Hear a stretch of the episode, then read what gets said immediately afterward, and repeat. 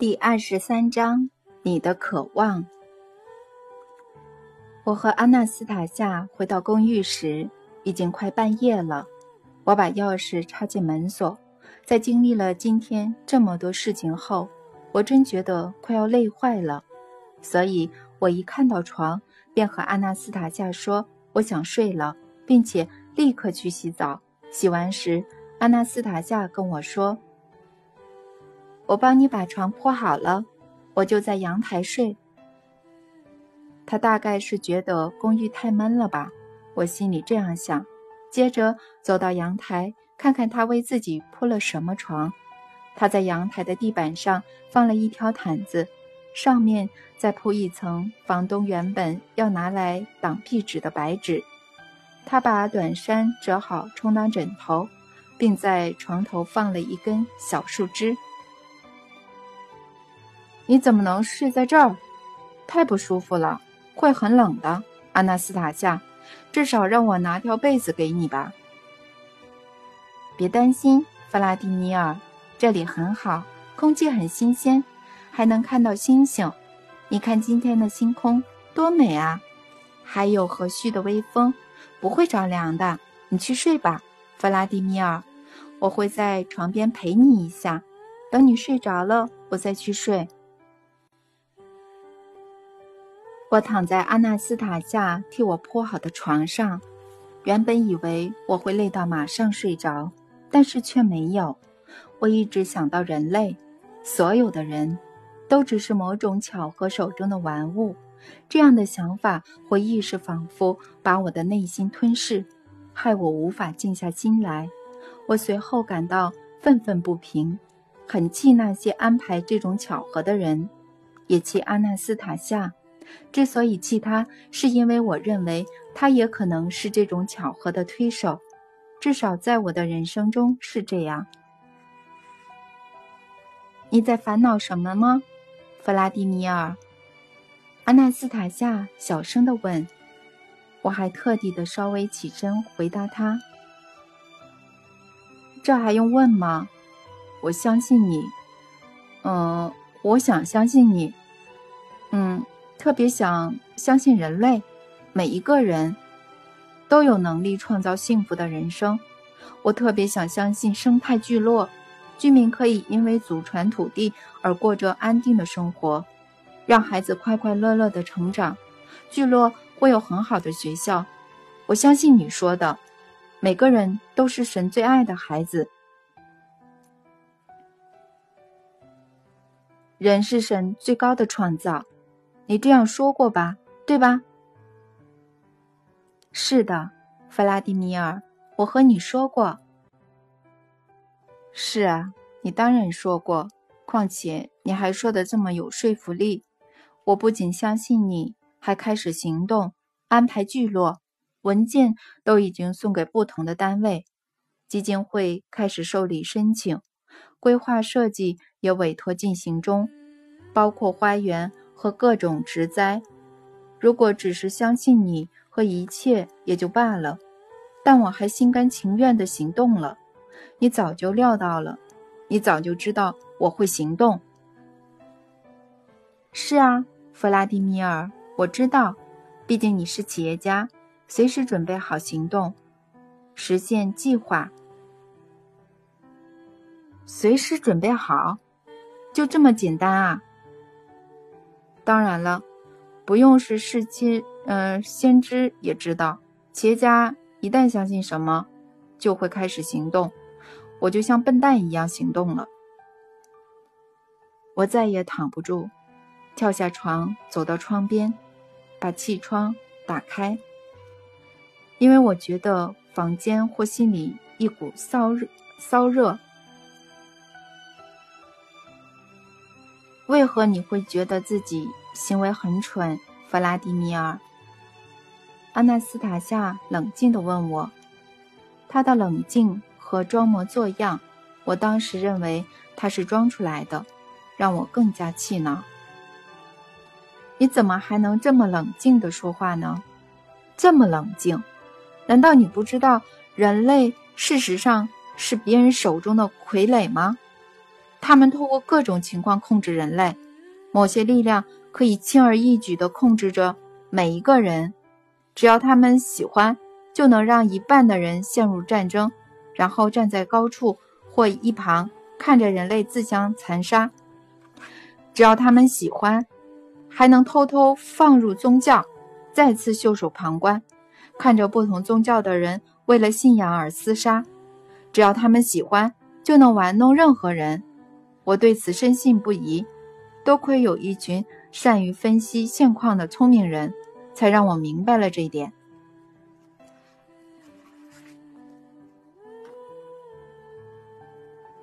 那些聪明人是用什么方法让你相信人类只是某些力量手中的玩物呢？我听了一场报告，他们有谈到我。那些聪明人对书在社会引起的事件很感兴趣。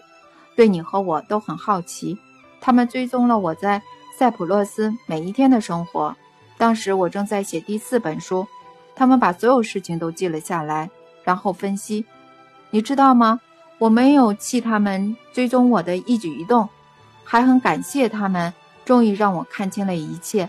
他们证明了人类是受到玩弄的，根本没有什么巧合，都是刻意安排好的。我的亲身经历。告诉我，这不会错。什么亲身经历呀？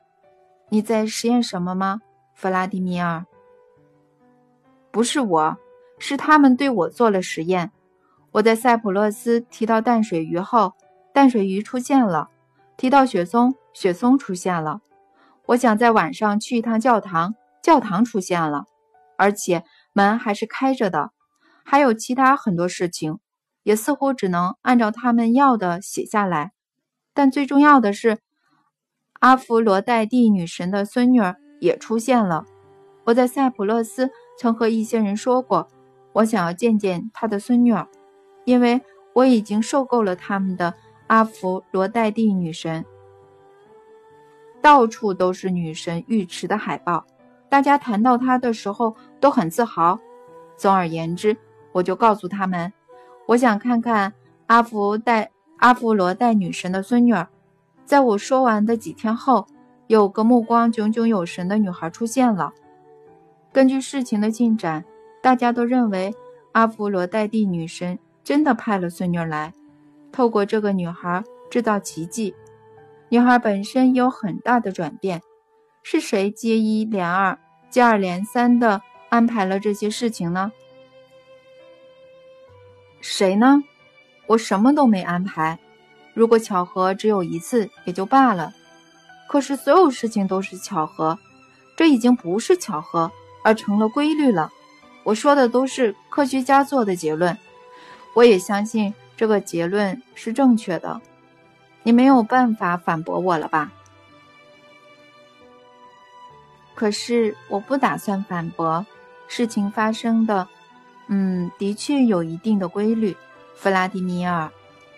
阿纳斯塔夏语气平淡地说：“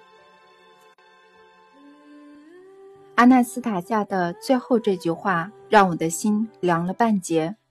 突然有种前所未有的冷漠浇透了我的全身。我原本还期望，至少还有一点希望，它能消除我觉得个人和全人类毫无价值的想法。”但他却没有这样做。是啊，谁能反驳这个显而易见的事实呢？任何事物对我而言都毫无意义了。我站在只有月光照亮的房间窗前，抬头仰望星星。或许在那些星星的其中一颗上，住着一群控制我们、玩弄我们的人。他们真的存在，反而反观我们的存在。真能称作生命吗？玩物听从他人意志，无法独立生活，就表示我们根本不算活着，才会对很多事物漠不关心。阿纳斯塔夏又带着平静的语气低声开口说话，但我对他的声音已经不再有情绪反应，只觉得那是某种无关紧要的声音。弗拉迪米尔，你和那些把报告录音带寄给你的人都是对的。真的存在某种可以改变时间、把不同事件串联起来的能量，或者就像发生在你身上的事情，这种能量能够创造一连串的情况，达到特定的目标。世上并没有纯属巧合这种事，很多人都知道这一点。巧合都是编排好的，就像写好的城市那样，就连看起来不可能的巧合都是。每个人遇到的所有事情都像是编排好的城市。你在塞浦路斯岛上遇到的事情，对研究者和你而言，正是一个很好的例证。那些自然也是编排好后发生在现实之中的。请告诉我，弗拉迪米尔，你难道不想知道这些巧合的编排者在哪里吗？他在哪里？有什么差别吗？在火星上，在月球上，他过得好还是坏，我都不在乎了。他就在这间房间里，弗拉迪米尔。你是说你吗？如果真的是，也改变不了什么。我一点也不觉得惊讶或生气。我不在乎了。我们都受到控制，这就是所有人绝望的悲剧。我不是主要替你编排巧合的人，弗拉迪米尔。我能发挥的影响力只有一点点。那谁是主要的人？这里只有你和我两个人，难道还有第三个人？一个看不见的编排者吗？弗拉迪米尔，这个编排者就在你里面，你的渴望。什么意思？只有人类的渴望、志向可以启动任何行动的编排，这是造物者的法则。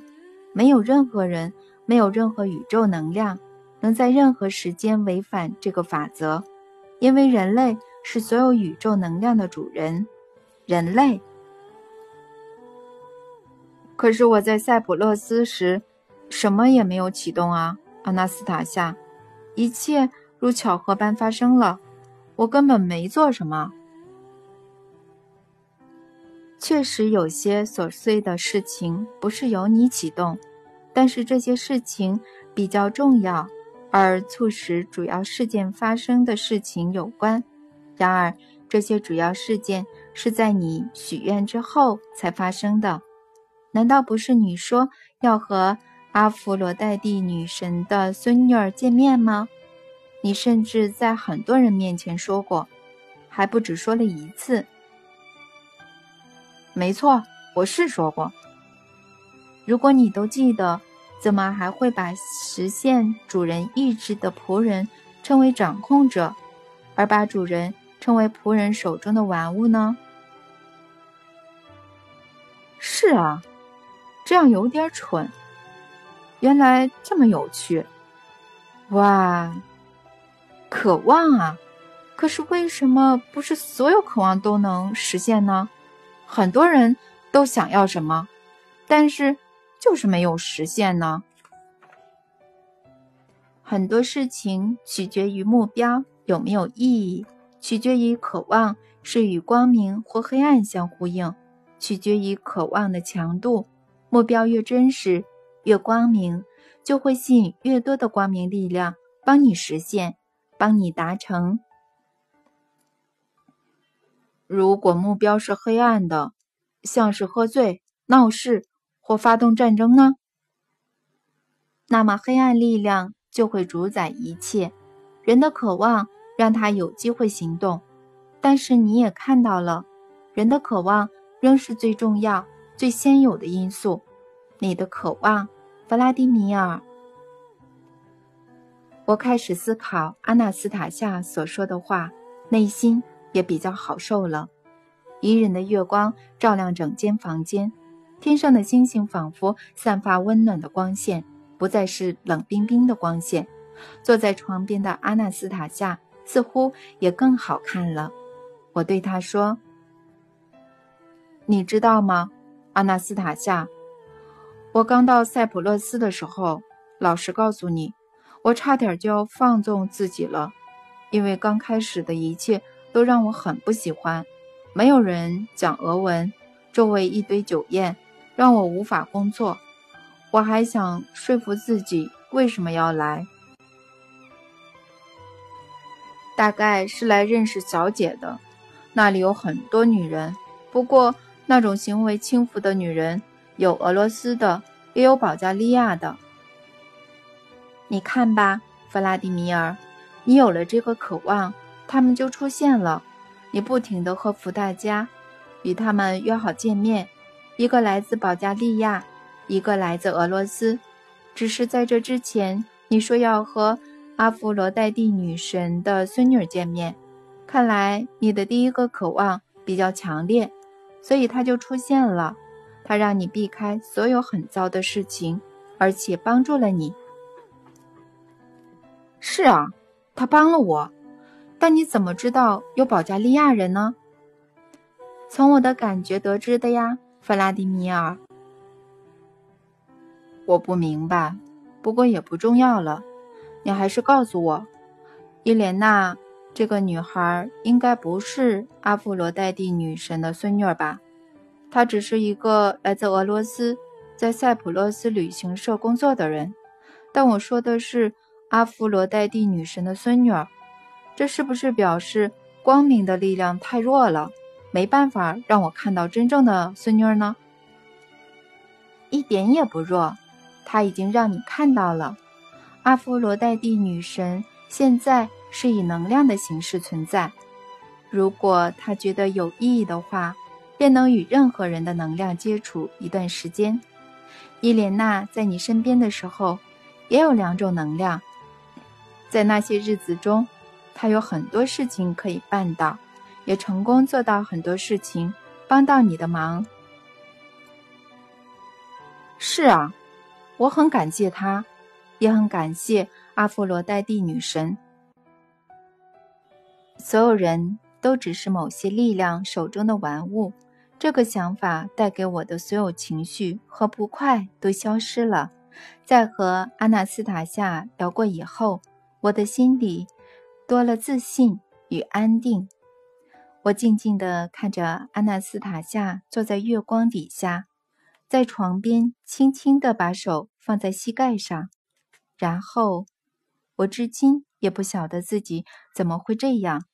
我当时突然说：“我知道你是谁了，安娜斯塔夏，你是一个伟大的女神。”说的同时，我跪在她的面前。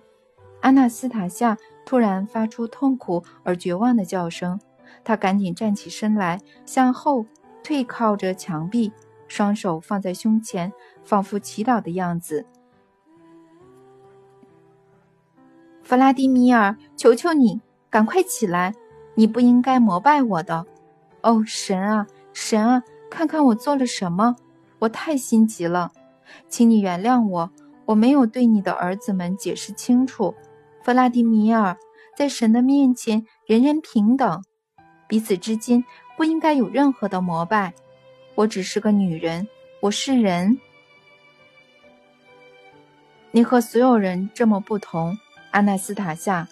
如果你只是人，那我们到底是谁呢？我又是谁呢？你也是人，只是一生都在无谓的奔波，仍然无法思考自己的使命。那摩西、耶稣基督、穆罕默德、罗摩、佛陀这些人又是谁呢？你和他们有什么关系呢？你说的都是我的兄长弗拉迪米尔，我不好评断他们的行为，只能说他们没有人得到世间的所有爱。怎么可能？他们每个人现在。都有上百万名信徒，但是膜拜并不代表爱，那只会牵制膜拜者的思考能力。这种能力只有人类才有。我兄长的集体意识非常强，这意识数百万年来受到很多人的喂养。每个膜拜的人都在这个过程中消耗掉自己的能量，数百年来。有不少人谴责我兄长的行为。我也不明白他们为何要这么努力地喂养自己的集体意识，花上数千年的时间累积能量。没有人知道他们的秘密，直到如今。而我的兄长决定把累积的能量化为一体，把它分给当今活在世上的人。地球的新的千禧年即将到来，众神，也就是意识能让自己接受这种能量的人，将会生活在地球上。弗拉迪米尔，求求你，赶快起来！自己的儿子受人奴役，对人臣服，任何父亲看到都会非常难过的。只有黑暗力量总是试图贬低人类的重要性。弗拉迪米尔，赶快起来！不要出卖自己，不要疏离你我。阿纳斯塔夏非常激动，于是我顺着他的意思站了起来，对他说：“没有疏离。”我反而觉得才刚开始了解你，可是我不认为膜拜会阻碍爱。所有信徒反倒都说自己爱神，况且我是把你当成女神般对你低下身子，你却不知为何吓成这样，这么的激动。我和你认识五年多了，弗拉迪米尔，自从我怀了你的儿子的那一晚起。已经过了不少的日子，你却从未想过要碰我，像对其他女人那样看我。先是不了解我，现在又是膜拜我，这都让你的爱无法实现。膜拜并不会带来孩子的诞生，那是因为你不是女人，阿纳斯塔夏。你现在仿佛成了资讯聚集的节点，不止我。其他人都无法立刻明白你说的话。举例来说，什么叫不要出卖自己？你为什么会这样对我说呢？弗拉迪米尔，你写了一封信给俄国总统，却同时怀疑起自己，还差点死掉。你不再创造了，而是把问题丢给别人，丢给总统一个人。那是因为他是俄国唯一可以做些什么的人。一个人是办不到的，需要大多数人的意志。况且，为什么你只写给一个总统呢？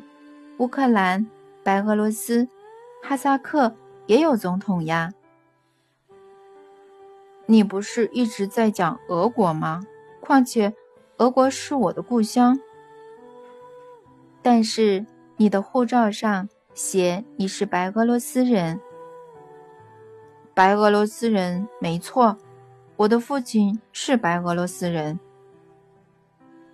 而且你小时候住在乌克兰。是啊，住在乌克兰，那也是我记忆中最快乐的日子。我还记得有茅草屋顶的白色小屋，还有我和邻居小孩一起抓泥鳅的泥坑。爷爷奶奶从来不会对我大吼，也从来没有处罚过我。是啊，是啊，弗拉迪米尔，回想你和爷爷一起在花园里种下几棵很小的树苗。我记得，呃，奶奶会拿水桶给他们浇水。可是你知道吗？在乌克兰的库兹德尼奇村。你出生的地方，那座花园至今仍然存在。树皮虽然粗糙了，但树上仍在结果，等着你回去。所以，我的故乡到底在哪儿，阿纳斯塔夏？在你里面，在我里面，在你里面，你可以听从灵魂的声音，在地球上把它永远。化为形体。你说的对，我得好好想一想。我现在有种自己在这世上漂泊的感觉。弗拉迪米尔，你累了。我们一整天下来经历太多事情了，躺下来睡觉吧。等到早上醒来时，你会因为睡眠而有新的力量，诞生新的意识的。我躺在床上，感觉到阿纳斯塔夏握着我的手，我就要进入熟睡。我知道他会让我睡得很沉、很安稳，让我早上有好的感受。但在我入睡前，我又跟他说了几句话。阿纳斯塔夏，可以请你让我再看一次俄罗斯的美好未来吗？好，睡吧，弗拉迪米尔，你会看到的。阿纳斯塔夏轻声哼起没有歌词的歌，听起来像是一首摇篮曲。总之，太好了，人可以为自己编排一切。在我进入关于未来俄罗斯的美好平静梦乡之前，我这样想着。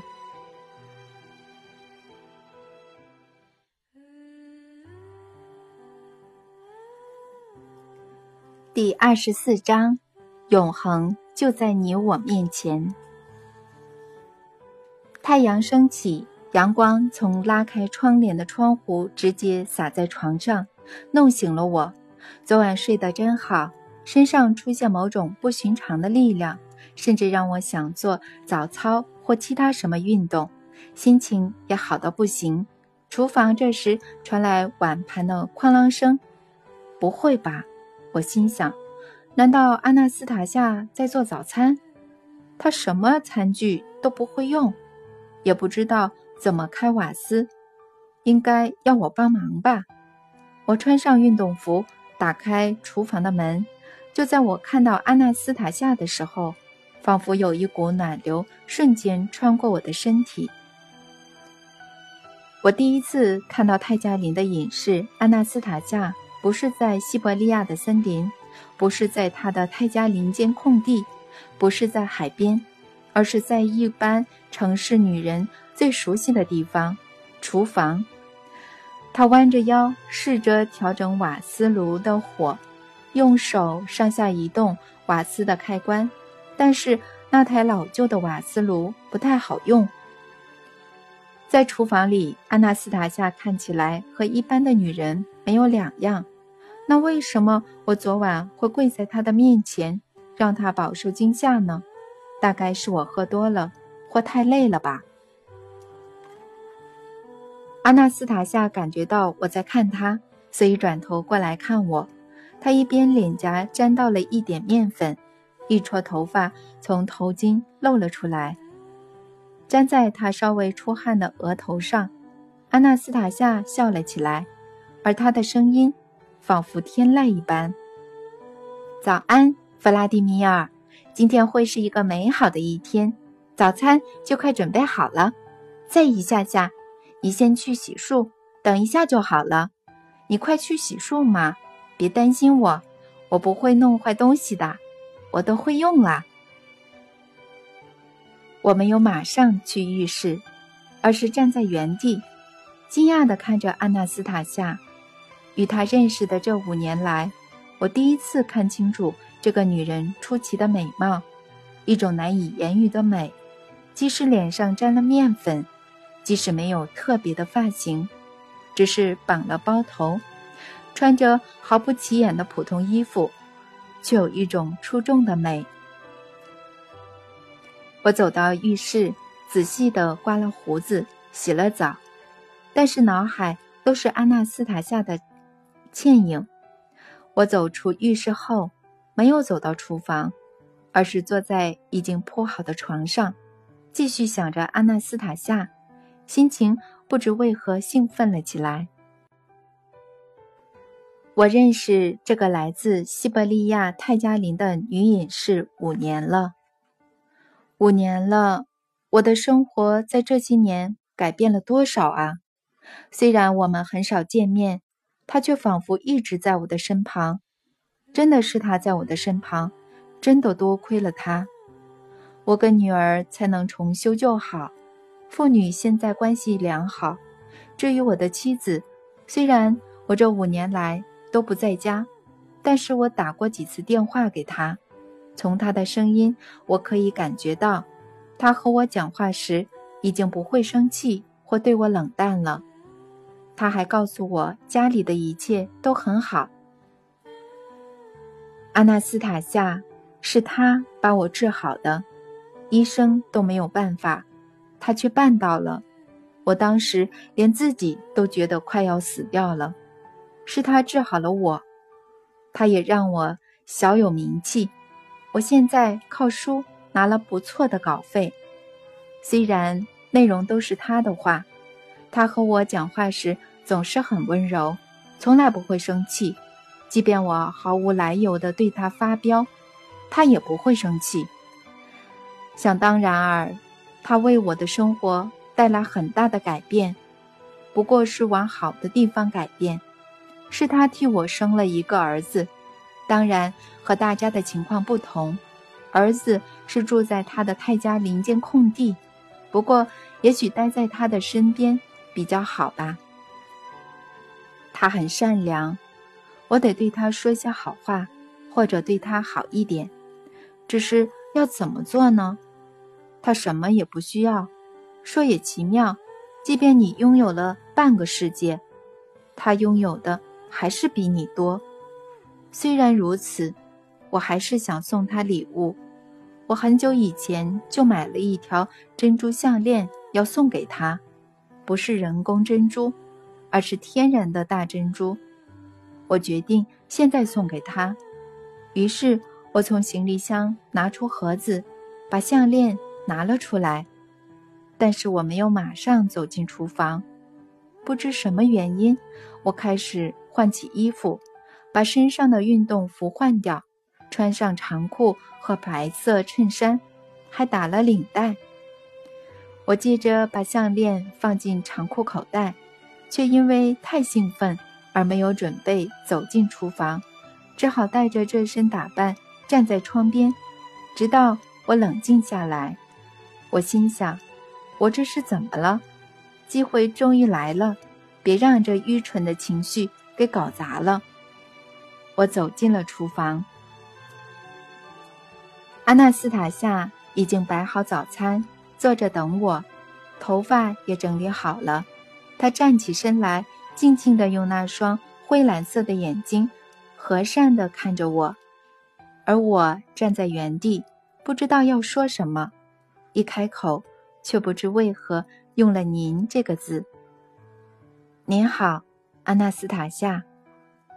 我在说出“您”后，完全不知所措，而他仿佛没有听到似的，正经的回答了我：“你好，弗拉迪米尔。”请坐，早餐已经准备好了。我待会儿再做。呃，我想先跟你说，跟你说，但我想不起来要说什么。说吧，弗拉迪米尔。但我忘记自己要说什么了。我走到安娜斯塔夏的面前，亲了她的脸颊，我顿时全身发热。热得像火在烧一样，阿纳斯塔夏也脸红了，眼睛眨得比平常还快。我接着压低声音说话，仿佛声音不是我的似的。这是替所有读者亲的，阿纳斯塔夏，很多人都很感谢你。所有读者，谢谢所有的读者，非常谢谢你们。阿纳斯塔夏轻轻地说：“我又迅速地在他另一边的脸脸颊上亲了一下，然后说：‘这是替我自己亲的。你是个很棒、很善良的人，阿纳斯塔夏，你很漂亮。谢谢有你。你觉得我漂亮，弗拉迪米尔？谢谢你。你真的这样觉得吗？’”他也兴奋起来，我不知道接下来该做什么。后来又想起珍珠项链放在我的口袋，我赶紧从口袋里拿出项链，试着把扣环打开。这是送给你的礼物，阿纳斯塔夏。这是珍珠，真的珍珠，不是人工的。我知道你不喜欢人工的，不过这是真的。扣环却怎样也打不开。当我试着拉扯的时候，项链竟然断了，上头的所有珍珠掉了一地，往四面八方滚远。我坐在地上捡，阿纳斯塔夏也来帮忙，但是他捡得比我快。我看到他把珍珠放在手心，仔细地端详每一颗珍珠。我也欣赏起他的一举一动。我直接坐在地上，靠着墙壁，欣赏他入迷的样子。我心里想着，在这个平凡的厨房里，我的内心却有不凡而美好的感受。为什么呢？大概是因为他，阿纳斯塔夏也在这里吧。他就在我的身边，我却没有勇气拥抱他。五年前，这个女隐士在泰加林根本称不上是正常人，现在却像是从天空降临，只停留一会儿的星星。她就在我的身旁，却像星星一样遥不可及。这些年来，哎，我这些年来。我目不转睛地看着阿纳斯塔夏站起来，把捡到的珍珠放在桌上的碟子上。接着，他转过头来，而我继续坐在厨房的地上，背靠着墙壁，着迷地看着他灰蓝色的眼睛。他温柔的眼神也没有移开过。你就在我的面前，阿纳斯塔夏。可是我却碰不到你，觉得你好像天上遥远的星星。星星，你真的这样觉得吗？为什么呢？你看，这颗星星已经化为一般的女人，就在你的脚边呀。阿纳斯塔夏迅速地跪了下来，坐在我旁边的地板上，她的双手搭在我的肩上，头也靠了过来。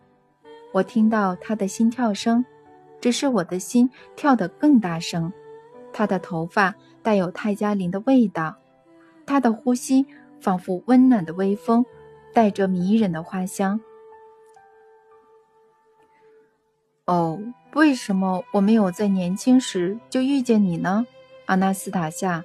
你这么年轻，但我已经老了，年纪都要半百了。但是我走过好几个世纪，才碰触到你游荡的灵魂，请你现在别赶我走。我快老了，阿纳斯塔夏，生命就要结束了。即使你老了，还是可以种下家族树，与世人创造美好未来的城市，建造美丽的花园。我会是的，只可惜。我能住在这座花园的时日并不多，那要好几年才长得成。花园创造出来后，你就会永远永远住在那儿，永永远远。当然，你的身体会老会死，可是你的灵魂会飞起来。死人的灵魂会飞，这我知道。灵魂飞起来。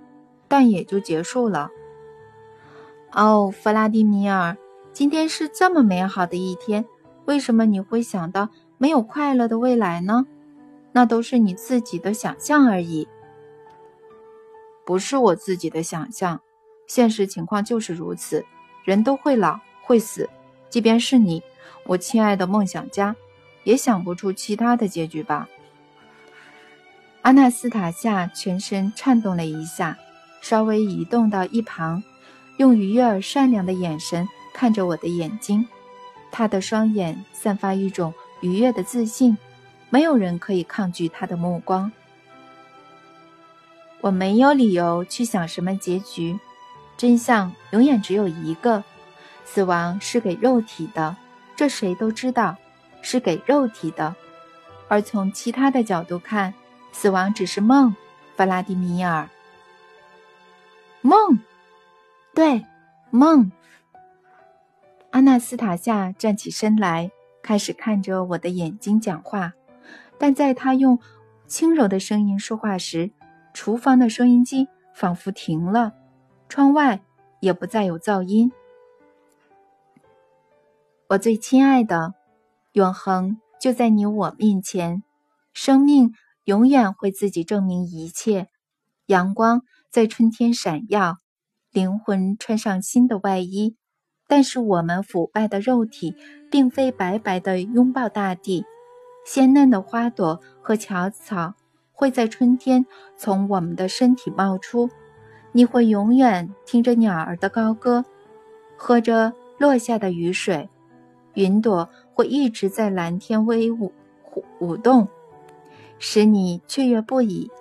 万一你化为尘埃，消散在浩瀚的宇宙，心里还是不肯相信，亲爱的，我会从游荡在永恒里的尘埃之中，将你聚集起来。你所种的树会来帮我，它会在早春时将自己的细枝伸向你灵魂的栖息之地。你在那里有着不带感觉的安详。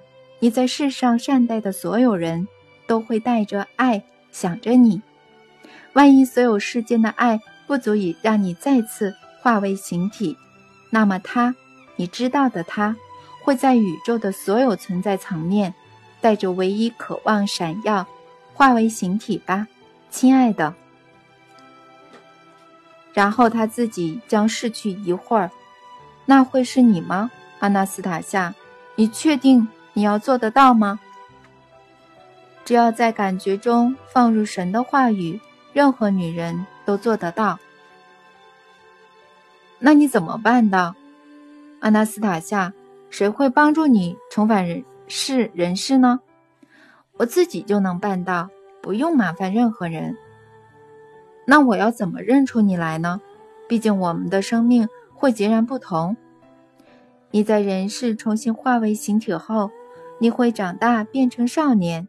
在隔壁的花园中，看到一个流着鼻涕的红发小女孩，跟这个双腿微弯的小朋友说些好话吧，把目光留给这个女孩。你会长大，变成青年，开始注意漂亮的女生，但别急着把自己的命运与她们牵连。隔壁花园女孩也会长大，她会满脸雀斑，还没变成漂亮的女生。你会在某一天发现她在偷偷看你，当他胆怯地朝你走来，不想让你再注意其他成熟的漂亮的女生时，不要笑他，不要赶他走。只要再过三个春天，隔壁的女孩就会变成漂亮的姑娘。你会在某一天看见她，内心燃起爱情的火苗，你和她会过得很幸福，而她也会很快乐。弗拉迪米尔。我的灵魂就会活在这个你所选的幸福女孩体内。谢谢你如此美好的梦想，阿纳斯塔夏，我亲爱的故事家。我小心翼翼地搂着她的肩膀，让她离我更近一些。我想听听她的心跳有多强烈，感受这个美丽女子的发香。一个总是相信美好。相信永恒的女子，或许我也想紧抓他不可思议的梦想，哪怕只是抓到最后的机会也好。他对未来所说的话，让周遭的一切更快乐了。阿纳斯塔夏，或许你说的只是几句话，但听起来真的非常美好，让人听了都会觉得快乐起来。梦想的话语能够促使巨大的能量。开始运作，人类可以透过梦想思考，自己创造出来未来。相信我，弗拉迪米尔，一切都会如我描述的发生在我们两个身上。不过你在自己的梦中拥有自由，你可以说不同的话来改变一切。你有意志，有自由。每个人都是自己的创造者。我不会改变你说的任何话，阿纳斯塔夏。我会试着相信这些话。谢谢你。谢什么？谢谢你没有破坏我们两个的永恒。在这个美丽又晴朗的一天，我们在海中游泳，在无人的海滩日晒。傍晚时，阿纳斯塔夏准备离开，但他依然要我别为他送别。我站在阳台上，看着他走在公寓旁的人行道上，头上包裹着头巾，身穿平凡不起眼的服装，手里拿着自制的包包。这个尝试不引起其他路人注意的女人，为整个国家创造了一个美好的未来。这个未来一定会来临，众人将会实现他的梦想，开始住在美好的世界里。在街角拐弯之前，阿纳斯塔夏停了下来，回头往我的方向挥手，我也挥手向他道别。虽然已经看不清楚他的脸，但我知道他一定带着笑容，他脸上总是挂着微笑，因为他相信。也只创造美好的事物。也许本该如此吧。我挥手向他道别，同时对着自己说：“谢谢你，小夏。”